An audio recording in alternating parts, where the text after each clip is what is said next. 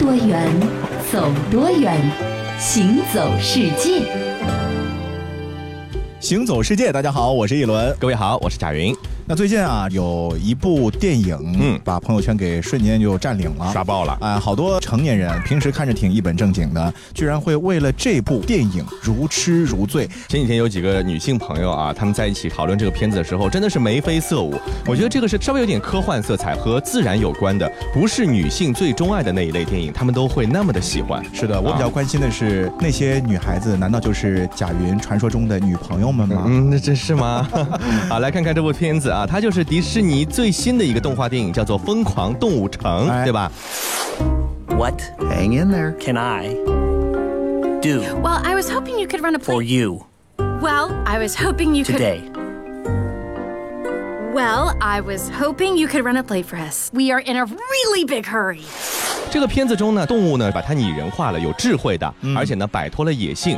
这个食草动物和食肉动物，它们组成了一个大家庭啊。那其实是一个它们之间相处的一个和解的结果，对吧？对对对。那么这个荧幕中的动物呢，虽然说幻化成了人形，可是细节呢还是很丰富的。那么这些动物呢，其实也是分成了雨林区、沙漠区、冰原区，就是按照它原来在自然中的环境的区分，嗯其实还是来自自然的。其实啊，我觉得《疯狂动物城》这部电影呢，只是借着动物的角色，其实嗯讲的呢，还是我们人类世界、人类社会的故事。对啊，所以说大家觉得这么有趣呢，就是因为不同种类的动物呢，其实它可能反映的是不同个性的人，是啊，不同性格的人群。对那么组织在一起之后，以一个非常可爱啊、幽默，然后呢，充满童趣的这样的一种方式，让别人呢又体会到了其中的一些讽刺的意味儿。是这就是这部电影为什么有那么多成年人爱看的原因。对，那么今天呢，咱们就按照这个影片中的动物呢，到它的原生的那个地方去看一看啊。那如果你在看这部《疯狂动物城》的时候，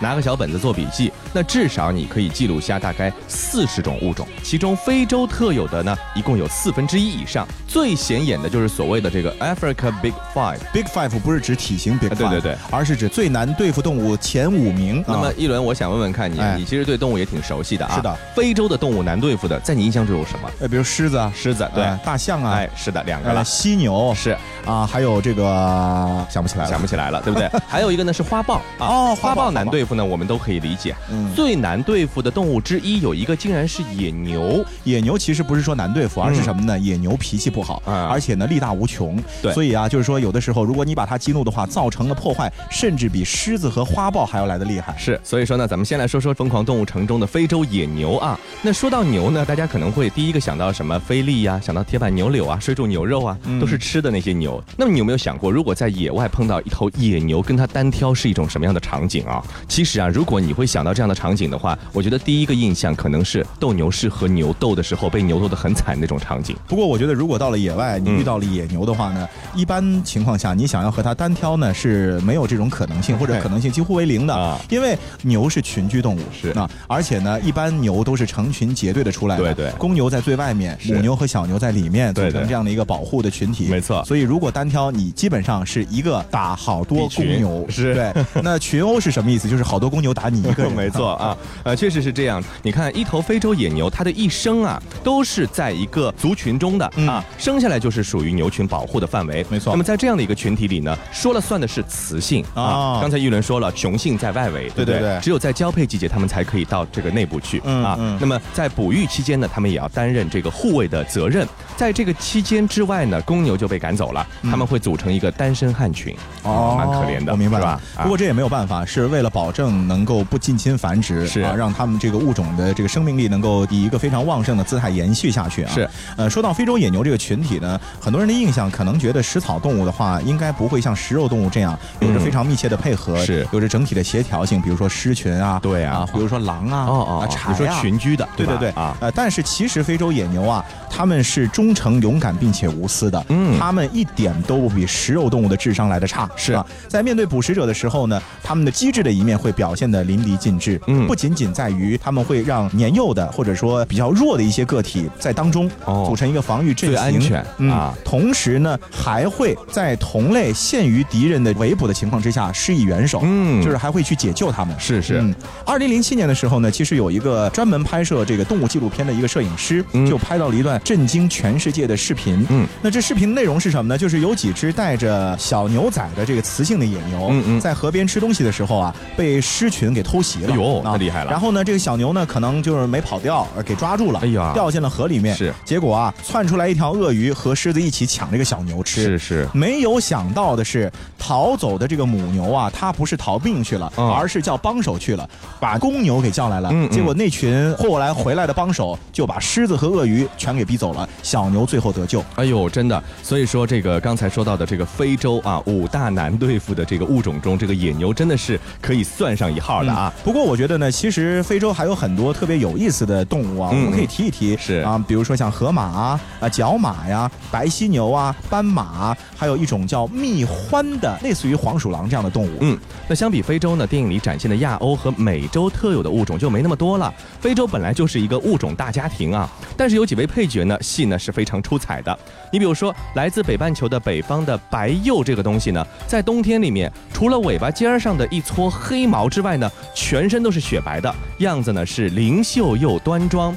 可惜在电影中，它呢没有穿这个冬装，穿的是夏装啊啊，这个颜色呢黄不拉几的，很容易就把它看成是黄鼠狼了。嗯啊，那其实这个白鼬呢，还不算是特别稀有的动物啊，分布还挺广的。从亚洲的最东点到美洲的最西点，都可能会找到它们的身影。哎，呃，那另外电影当中呢，还有一个配角呢，就是只有美洲存在着的了。嗯，呃，在动物城里面啊，有一片这个叫微型动物区，在电影当中、嗯啊，里面呢就有各种各样的尖嘴巴的小动物。哦仔细看啊，呃，里面的动物其实至少会分为两大类。嗯啊，呃，一类呢是属于啮齿动物，也就是各种各样的老鼠。啊，老鼠那、松鼠之类的。还有一种呢是头和嘴都要比老鼠来的细长，但是它没有啮齿类动物那种招牌式的大门牙啊。嗯它们的名字呢也挺拗口的，叫曲颈，嗯就是鼠字旁一个句号的句，另外一个字呢是鼠字旁一个青色的青。哎呦厉害啊就这两个字曲颈。电影当中有一只曲颈呢，它就原产于北美洲。详细点说的话呢，它们其实这个分布啊，向北一直能够分布到北极圈以内。那当然了，如果你生活在北极圈以内呢，它们有一个非常适合北极的名字，叫北极区。那这些小家伙呢，它其实是强悍的这个小型的掠食者啊，嗯主要呢是吃虫。像其他的区境一样呢，北极区的新陈代谢呢是非常非常快的，每天需要疯狂的进食才能够保证存活下去。那么这也就说明，在夏天呢，北极呢其实也是生机盎然的，嗯并不是冰雪天气啊。但是在冬天，这些小东西是如何挨过这个北极的严寒呢？对这个问题呢，现在资料还不多，科学家们还没有搞清楚它们怎么来适应自然的。嗯我们只是知道，在冬天它们的毛发会变得很绵密啊，可以更加暖和一些。它们究竟是如何在那种环境下活下来的，实在是令人很惊讶。所以说，这些小东西它们的这个强硬的性格啊和生命力，实在是让人难以想象的。嗯，那电影当中啊，除了这些，其实还有很多，比如说亚欧特有的物种，包括了像雪豹啊、黄鼬啊、老虎啊、牦牛啊、熊猫啊等等。嗯那像美洲特有的动物呢，还有比如说河狸、豚鼠、球鱼、巨懒、树懒、黑化的美洲豹、美洲狮啊等等。嗯，还有这个大洋洲，我们前面讲过，大洋洲是动物非常丰富的天堂，是。而且呢有很多种类的动物只有大洋洲独有的。嗯，那在电影当中，大洋洲特有的物种出现的有，比如说考拉。嗯不过呢，南极的形象嗯代言人企鹅，电影当中居然没有出现。是，嗯呃，虽然说这是一个小遗憾，在这个疯狂动物城中，我们看不到企鹅这样的一个憨态可掬的形象，但是啊，最近在世界范围内有一只企鹅，它的故事呢是传遍了大江南北啊。疯狂动物城呢确实是虚构的，但是下面说的这个企鹅的故事却是一件真实的事情。这是在二零一一年的一天，生活在里约热内卢沿海海岛的渔夫佩雷拉过着他日复一日的平静生活。哎呀，今天这运气可真不错，打了一船的鱼。爷爷爷爷，这个鱼怎么有一股怪味道呀？哎呀呀，没办法，现在这海水啊太脏了，到处都是油污。能打到这些鱼就已经很不错了。爷爷回家把它们身上的脏东西洗洗干净，咱们就将就着吃吧。好了好了，说着咱们就到了，上岸喽。咦，爷爷，那是什么呀？哦，可能是死了的海鸥吧？哎，不对，怎么还在动呢？哎呀，那是一只企鹅啊！爷爷爷爷，快，我们把它救起来吧！老人把企鹅带回了家，给它清洗羽毛，喂它吃鱼。一周之后，它恢复了精力，让它重返大海。小企鹅，现在你没事了，可以回去继续玩了。爷爷，咱们把它放回大海吧。它会不会回到它的南极老家呢？会的，会的，明年你再来看我们哟。不过，企鹅并没有走，留下来和老人生活了十一个月，直到换过一身羽毛之后才离开。然而，奇怪的事情发生了，从那之后的四年里，这只企鹅每年都回来看望老人，而且都是六月到，二月走，每一年都变得更加热情，更加开心。爷爷，咱们给小企鹅取个名字吧。好啊，那就叫它丁迪姆吧。你看看它多乖，就像我孙子一样，是我的好孩子。不过宝宝不开心了，嗯，这是为什么呀？小企鹅从来不让别人碰它，我要是碰它，它还会啄我。可是它却喜欢趴在爷爷的大腿上。啊，那是因为爷爷救了它。小企鹅也懂得感恩呐。来来来来来来，咱们给小企鹅洗个澡吧。洗完澡就喂它吃它最爱吃的沙丁鱼喽。后来呢，有一位叫做保罗的生物学家呢，确实观察到了，说这个小企鹅呢，见到渔夫的时候，就像小狗摇尾巴一样，特别的高兴。嗯经过鉴定呢，这是一只麦哲伦企鹅。那麦哲伦企鹅呢，一般可以活二十五岁左右。那过往就有研究发现啊，他们对伴侣呢是十分的忠贞的。每年经过长时间的分开迁徙之后呢，还是会继续回到伴侣身边去的。但是真的有这么重感情的鸟吗？游了八千公里来会见这个恩人，会不会太夸张了一点啊？呃，我们来具体分析一下吧。嗯嗯啊，比如说，咱们就先来说说这个游多远的这个问题。是啊，大家可能不知道，其实像南美洲的巴西、阿根廷啊，都是这种麦哲伦企鹅的这个过冬地。哦啊，所以说，即使他不去看望老爷爷呢，他每年其实还是要从南极游这么远的路的。哦，不过还是有一个重要的常识在这里需要给大家做一个解释啊。嗯很多人可能觉得企鹅不是南极的象征嘛，就感觉他们应该是一年四季都定居在南极的。没错其实不是这样，并不是说所有的企鹅在所有的季节都是生活在南极的。哦企鹅其实也是一种鸟类嘛，对对鸟都有迁徙的本性，嗯它们可能会在天暖和的时候到了南极，嗯等天冷的时候呢，就去到更暖和一些的地方。是。那么另外呢，企鹅呢，它学习能力很强，记忆能力呢也很强。你像在这个南极啊，我们看到一些纪录片，就是很多的企鹅在一起，但是一只企鹅就能够很方便的辨别出它的配偶还有他的孩子嗯是哪一位。对啊，所以说老爷爷不仅帮他清洗，还给他很多食物，还待了十一个月。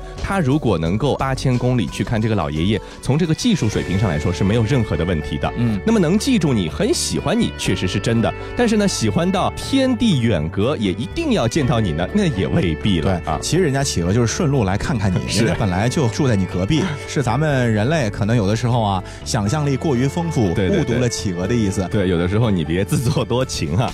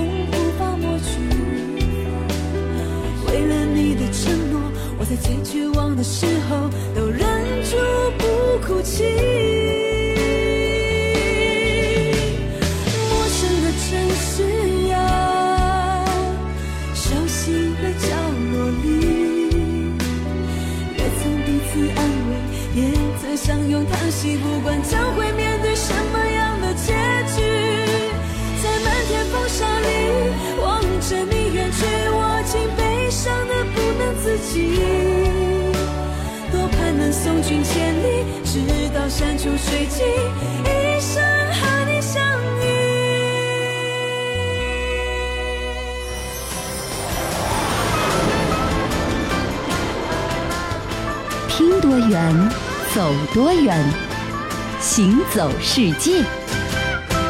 欢迎继续回到《行走世界》，大家好，我是一轮各。位好，我是贾云。我们前面说到那个企鹅每年要游八千多公里，啊这个八千多公里，不管是去看老爷爷啊，或者是去到他们的迁徙目的地，总而言之呢，这八千多公里呢，不是一个非常近的路程，对吧？正是的啊，咱们来折合一下的话，八千公里就是一万六千里。嗯，呃，说到万里，这个上了万字了，在中国呢，就不得不提到长城了。只有它上万里，对不对？嗯上万里，也不知道到底几万里啊。是，呃，不管怎么说，反正中国的长城呢，可以说是世界第一，也是世界唯一的吧。嗯，叫长城的建筑可能只有在咱们中国有。是，不过呢，其实大家可能不知道啊，在英伦三岛、英格兰岛上嗯嗯啊，其实也有一座长城，但是这个长城呢，它的英文不叫 Great Wall，嗯啊，而叫 Long Wall，就是嗯它其实是长墙。哦哦，啊就是一堵墙。就是一堵墙，啊所以和咱们的长城相比的话呢，规模小，气势小。不过在欧洲啊，也算是数一数二的了。嗯，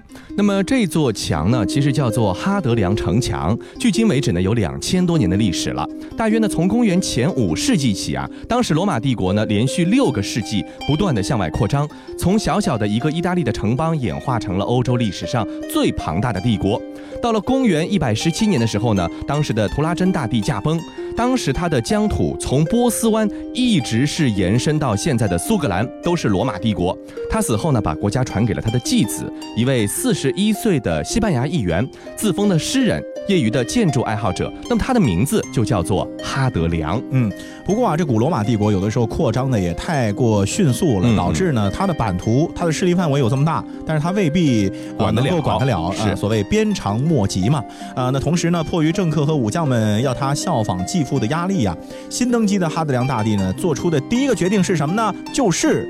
缩小他们的势力范围，嗯放弃一些呃新近取得的行省，这样的话呢，能够进一步的减轻财政的压力，也减少罗马士兵的损失。没错，嗯那当时啊，哈德良就明确的意识到了，说他的这个前任啊，犯了贪多嚼不烂的错误，嗯就是胃口太大，但是吃的不消化，是所以呢，就决定审慎的守护罗马帝国，不再毫无节制的将领土扩张到更多一贫如洗，其实压根儿没什么生产力的蛮夷部落。嗯啊，这些行省啊，你可以不要了，但是你也得防着那些蛮夷来进攻你，嗯对不对啊？于是呢，怎么办？就造一堵墙，把文明世界，就是他们的认为的文明世界和荒蛮世界给永久的隔绝开。是啊。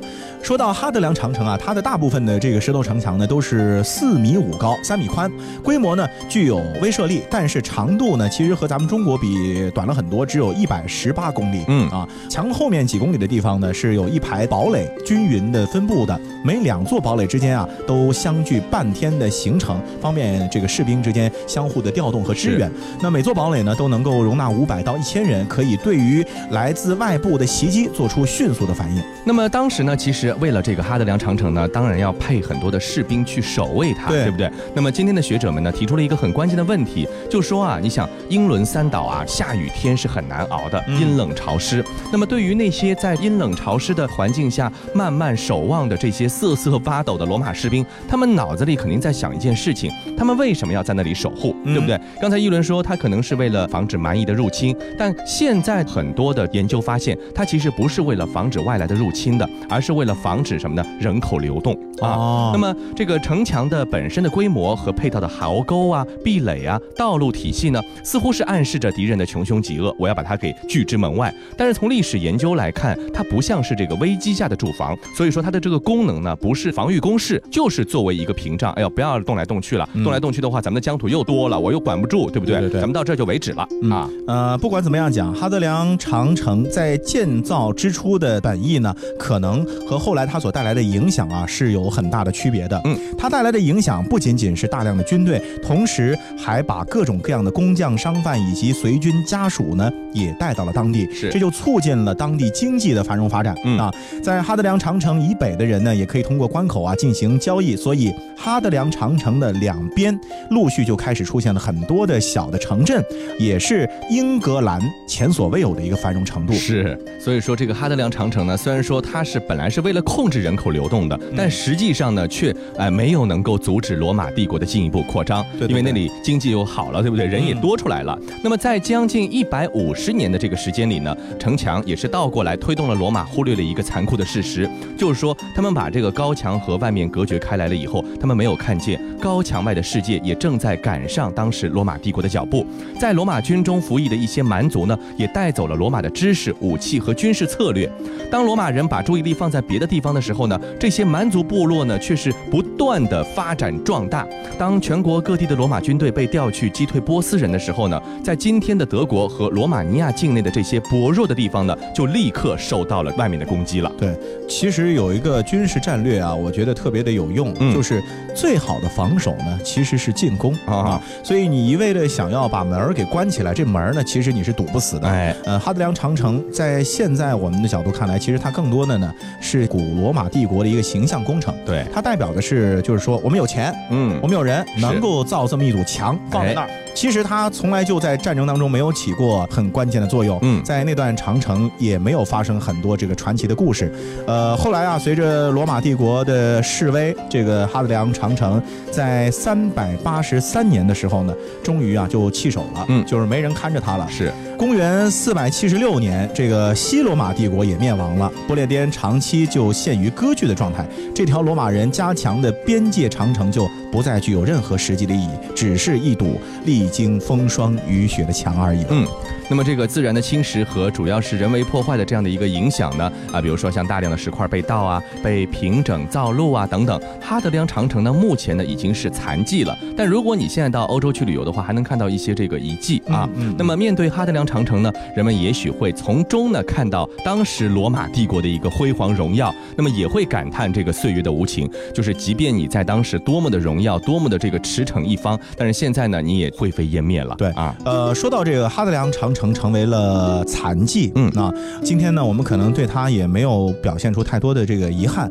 因为确实他在这个工艺上面啊，或者说在建筑学上，他没什么可圈可点的地方，是吧对对对，啊、所以说他就是这样慢慢就消失掉了。是啊，但是啊，在今天我们的这个世界上啊，依然有很多呃让我们引以为傲的美景。如果说这些东西在我们的眼皮底下离开呢，心情可能会完全不同了。对的啊，除了我们曾经提到过的，像这个水城威尼斯啊、亚马孙雨林啊、大堡礁之外啊，接下来我们要带你去看的这些地方呢，虽然都是耳熟能详的旅游景点目的地，但是如果你不抓紧时间的话，可能过若干年你就再也没有机会见到他们了。我是一条运河，名叫巴拿马，生于一九一四年。我是连接太平洋和大西洋的重要通道。虽然我本身并没有受到什么威胁，然而在地球的北方正在形成一条西北航道。对于大船、小船来说，只要那里不被冰雪封住，就可以轻松完成长达七千公里的航行。那边比我这儿可宽敞多了。如果真的可以，那就没有船再往我这儿走了。我是一座叫做乞力马扎罗的山，位于非洲的坦桑尼亚。我是非洲身高最高的山了，也是离开赤道最近的雪山。可是，哎，哎，等等等等，我先擦擦汗。可是现在在我家要看到雪，已经不是这么容易的事情了。在过去的一百年中，我头上那个冰帽子已经减少了百分之八十以上。哎，听说你们人类科学家算过，我身上的冰川将在二零二零年的时候彻底消失。我是暖和了，可你们就什么美景也看不见了。让你们再排温室气体呀，再排呀！哼。嗯，我叫图瓦鲁，是一个小的不能再小的国家，你们估计都没听说过我。我家确实很偏僻，距离斐济北部大约还有一千公里。不过我家的地理位置很好，几乎就在太平洋的正中心。可是最近几年我很担心，哎呀，海水呛到我鼻子了，又呛着了。这最近几年啊，海平面不断升高，我整个国家最高的地方也就比海平面高出了五米。有人告诉我，我在几十年内就会重蹈亚特兰蒂斯的命运，沉到海底去。那我岛上的一万一千多居民该怎么办呀？都愁死我了。到那时候，我图瓦鲁就不是个国家了，大概就变成了一个潜水圣地了。所以说呢，世界上真的有好多的国家啊，或者说地方呢，在自然的变化和人对它的改变中呢，出现了一些和以前不一样的结果。还有像这个亚马逊雨林，对不对？哎哎，也是会出现这个雨林衰退的这样的一个情况有比。如马尔代夫，哎，是的，呃，不过我觉得啊，其实地球的地貌呢一直在变化。嗯你原先咱们还没有五大洲这概念呢，啊最老早的时候，冈瓦纳古大陆是一块儿的，是吧？是是。所以呢，我觉得就是我们不要去加速或者人为的去改变这个大自然的进程。嗯但是当那一天一定来到的时候呢，我们就以一颗坦然的心去接受就好了。是。好了，那这期节目到这里就和各位说再见了。我是一轮，我是贾云，感谢各位的收听，我们下期再会。也不知在黑暗中究竟沉睡了多久，也不知要有多才能睁开双眼。我从远方赶来，恰巧你们也在。痴迷流连人间，我为他而狂野。我是这耀眼的瞬间，的